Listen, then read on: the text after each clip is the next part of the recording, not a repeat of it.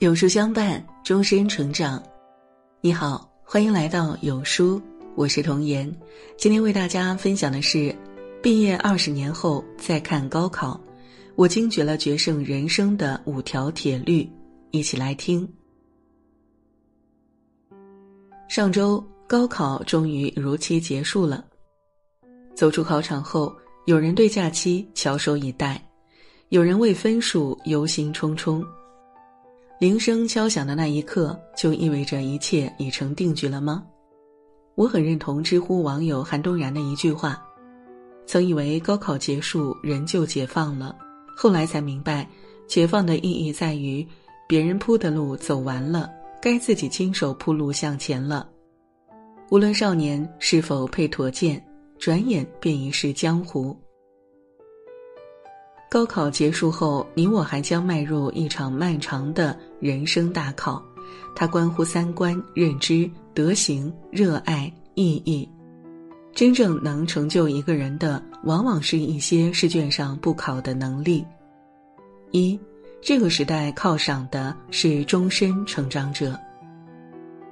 提起高考，很多人都有这样的感触：高三可谓是自己此生知识储备的巅峰。文能背得了诗词歌赋，理能解得了立体几何，上知天体运行原理，下懂有机无机反应。可等高考一结束，就立马走向了知识滑坡，活成了文化沙漠。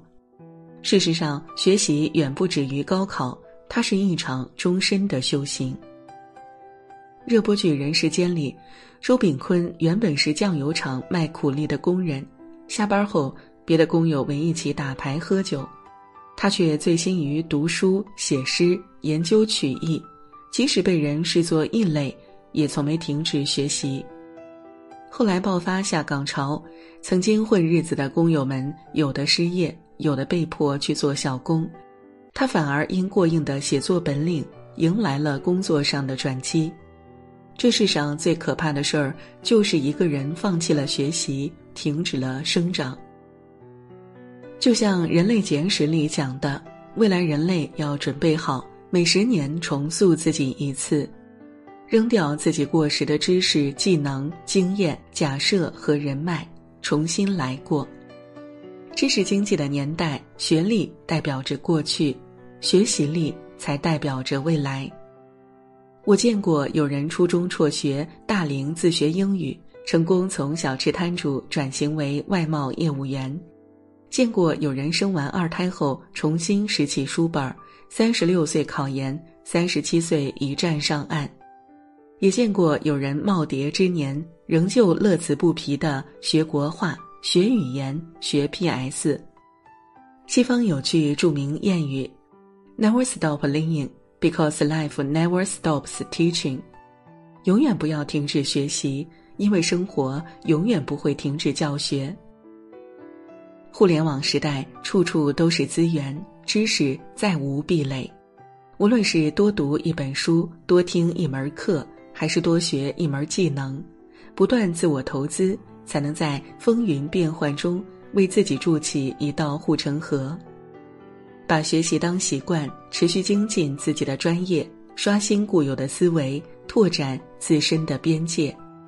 终身成长的灵魂会一直充实，永远有趣。二，你的心理韧性决定了你的人生上限。有两个关于高考生的故事，我记了很久。一个是饶雪漫小说《离歌》里的优等生毛北，因为发烧错过一场考试，崩溃不已的他，从窗口纵身一跃。另外一个人呢，高考整整考了七次才成功，后来好不容易熬出头工作了，又被同事排挤，受老友唾骂，遭手下人出卖，被领导夺权，但他愣是一步步挨了过去，还做出了常人难以企及的成就，他就是有半个圣人之称的曾国藩。年轻时，人们总习惯以分数、成就这些世俗的标准定义优秀。但到了一定年纪，你就会发现，一个人最大的本事其实是能扛得住事儿。成人世界里多的是比考试失利更挫败的苦，比排名下降更无助的难。工作、家庭、身体、未来，有时是屋漏偏逢连夜雨，有时是这关过了还有下一关。有的人碰到不如意，就像一击即碎的玻璃球，短暂挣扎后便一蹶不振；有些人却能对命运的刁难照盘全收，在磨难中历练出强大的内心。心理学上有个著名的沃尔夫定律：人体的骨骼如果长期承受外部压力，其密度和硬度就会越来越大。同样的，灵魂受过重击的地方才会长出翅膀。正如俞敏洪在《绝望中寻找希望》一书里写的：“能否对得起自己的一辈子，是一个你到底有没有勇气继续走下去的问题。有没有勇气在别人讽刺你、打击你时走下去？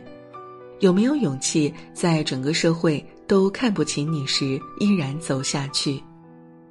生活的 A 面是狂风骤雨，是猝不及防，是苦厄无常，但别忘了，生活还有 B 面，接受、忍耐、挺住。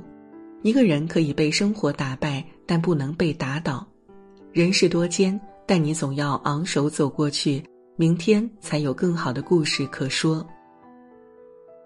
三，比学习更重要的是你的深度思考能力。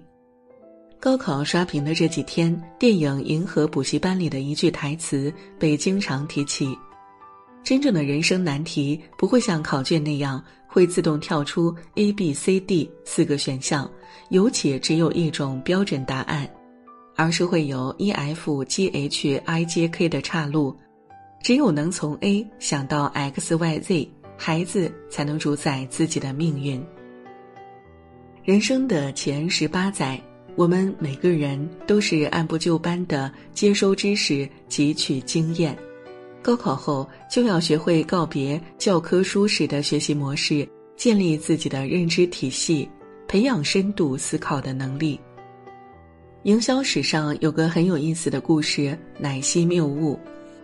当初麦当劳为了提高早餐奶昔销量，请来许多大咖调研。几乎所有人都把关注点放在奶昔口味上，苦苦钻研改进方法。一位研究员却突发奇想，把研究目标转向了顾客。为什么人们都爱在早上七点半到八点买奶昔？为什么他们大部分都是一个人过来？为什么他们都是直接打包离开？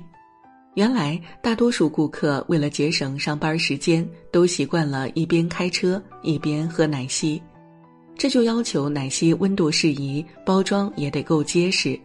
在他的建议下，麦当劳单独开设了一条快速购买通道，还对产品进行了改进。如此一来，销量果然大幅提升。你看，很多时候认知水平的提升，就是在你看到问题后。能够打破惯性思维，走出固有经验，多思考一会儿，遇事多问为什么。通过不断抽丝剥茧，一步步找到问题的根源。遇事不说不可能，而是想想如何调动已有的知识储备解决问题。有句话说的特别好，在大脑中走得越远，在生活中走的就越稳。有学历的人不一定有文化，有文化的人不一定有智慧。你获得了多少成长，并不取决于读了多少书，而取决于思考了多久、多深。唯有学会深度思考，把简单的知识搬运变成高级的知识转化，人才会倍速成长，实现认知突围。四、社交圈的能量。影响着你生命的质量。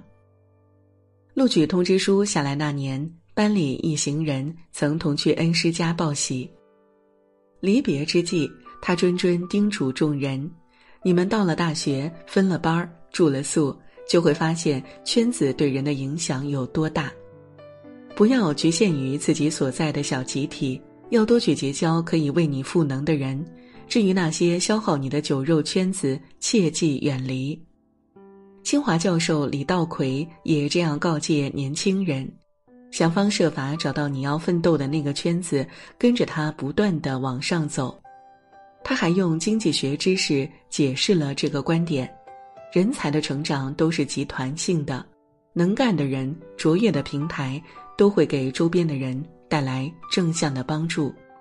哪怕基础差点儿，只要进入优质的圈层，你就会被倒逼着快速成长。很多人都听过那个很火的段子：打工人的圈层谈的是家长里短，思考的是吃穿用度；创业者的圈层谈的是行业模式，思考的是迭代升级；投资者的圈层谈的是政策趋势，思考的是社会本质。